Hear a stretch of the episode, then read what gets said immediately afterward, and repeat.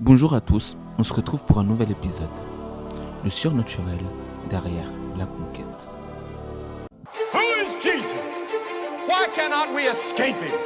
Be stronger and produce results. de sang de Jésus et par le Saint-Esprit de Dieu, vous ne vous appartenez pas. Ce qui te pousse à ne pas entièrement faire confiance à Dieu est ce que tu vois avec tes yeux.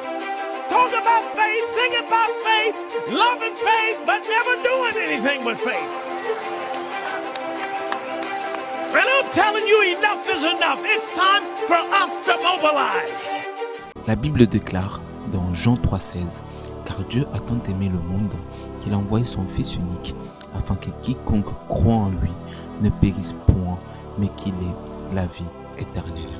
La première mission de Jésus sur terre, c'était pas de faire des miracles, c'était pas de guérir les malades ou encore ressusciter les morts.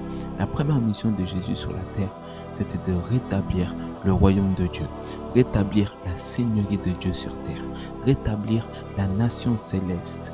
Ce verset nous précise que Dieu, par son amour, il a envoyé son Fils pour qu'à travers lui, les gens retrouvent la vie éternelle, pour qu'à travers lui, les gens soient libérés de la mort, pour qu'à travers lui, les gens puissent être libérés de la domination et de la pauvreté. Depuis la chute d'Adam, Dieu cherche des hommes et des femmes dignes de porter son drapeau pour amener son peuple à lui. Depuis la chute d'Adam, Dieu a utilisé des hommes comme Abraham, Noé, Joseph, Élie, Daniel, David, Salomon et j'en passe. Chacun avait sa propre mission, chacun avait sa propre destinée.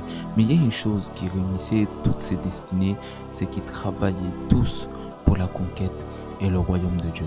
Avant de commencer, je voudrais établir certains points qui vont nous aider pour la suite de cet épisode. Un royaume est un État gouverné par un roi. Et le but d'un royaume a toujours été d'imposer sa culture, ses lois, ses mœurs aux citoyens du royaume et de conquérir le reste du monde pour, l'élargir et pour l'agrandir. Les rois établissaient des généraux dans leurs armées. Ils avaient des assemblées, ils avaient des missionnaires.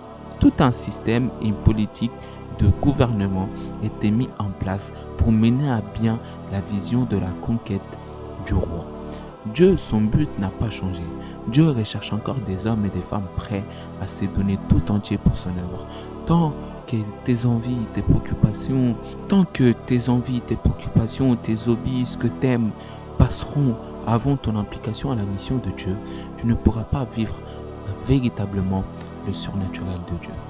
Car le surnaturel est réservé à ceux qui luttent pour le royaume, à ceux qui se battent, qui font des sacrifices et qui souffrent véritablement pour le royaume. Et quand tu luttes, Dieu va t'équiper pour vaincre. Il va te donner les moyens, les dispensations pour amener à bien la mission. Quand vous voyez l'exemple de David qui lutte face à Goliath, David était peut-être plus petit. David n'avait pas forcément toutes les capacités, n'avait jamais combattu avant dans une guerre ou quoi que ce soit. Mais Dieu l'a équipé. Mais Dieu lui a donné la possibilité de vaincre Goliath. Et c'est ce que Dieu va faire également avec toi. Il va t'équiper pour que tu puisses vaincre les dominations, pour que tu puisses vaincre tout ce qui va aller à l'encontre de ta destinée et la personne que tu dois devenir. Dieu n'aime pas gaspiller les dons. Beaucoup nous voulons opérer avec Dieu, mais nous ne voulons pas laisser Dieu opérer en nous. Aujourd'hui, j'ai juste envie de donner trois clés importantes pour impacter. Si tu veux conquérir et être un ambassadeur de Dieu sur la terre, la première clé, c'est traiter durement ton corps. Dieu plus de toi, car ton corps est le véhicule de son onction. La Bible déclare que ton corps est le temple, le siège du Saint-Esprit. Dieu demeure et habite au ciel. Son siège est dans ton esprit.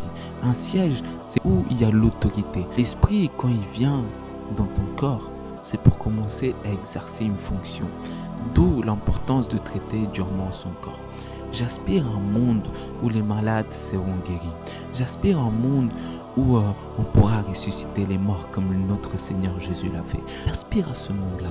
J'aspire totalement à ce monde-là. La clé numéro 2 serait tout simplement de développer une réelle intimité avec le Saint-Esprit. Développer une réelle intimité avec le Saint-Esprit. Le Saint-Esprit, c'est une personne.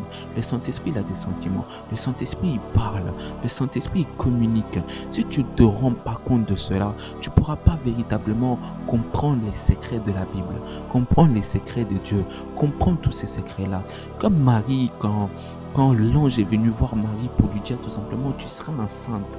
Mais Marie demande, mais comment cela va se faire? Mais comment cela va se faire? Je n'ai jamais connu de Marie. Et l'ange lui répond, l'ange lui répond, la puissance du Saint-Esprit viendra sur toi. La puissance du Saint-Esprit viendra sur toi. Jésus, quand il été baptisé, on a dit tout simplement que il a reçu une colombe, colombe qui est la signification du Saint-Esprit. À partir du moment où tu as le Saint-Esprit, c'est là que tu pourras faire des grandes choses. À partir du moment où tu marches avec le Saint-Esprit, c'est là que tu pourras faire des choses incroyables. Comme on dit dans la Bible, c'est que euh, l'Esprit de Dieu enveloppe toute la puissance de Dieu, toute la plénitude de Dieu. C'est pour ça que c'est important d'avoir cette relation avec le Saint-Esprit. Et numéro 3, je dirais, c'est développer le sens du sacrifice et se rendre disponible. Oui, Dieu veut encore aujourd'hui rétablir son royaume sur terre. Mais la Bible déclare dans Acte 13, 47, tel est l'ordre que le Seigneur nous a donné. Je s'établis pour être la lumière des nations, pour apporter le salut jusqu'aux extrémités de la terre. Jusqu'aux extrémités de la terre. Je t'établis au milieu des nations. C'est dans le sens où aujourd'hui, Dieu, il va encore des personnes qui seront prêtes à donner tout pour lui, qui seront prêts à donner tout pour lui.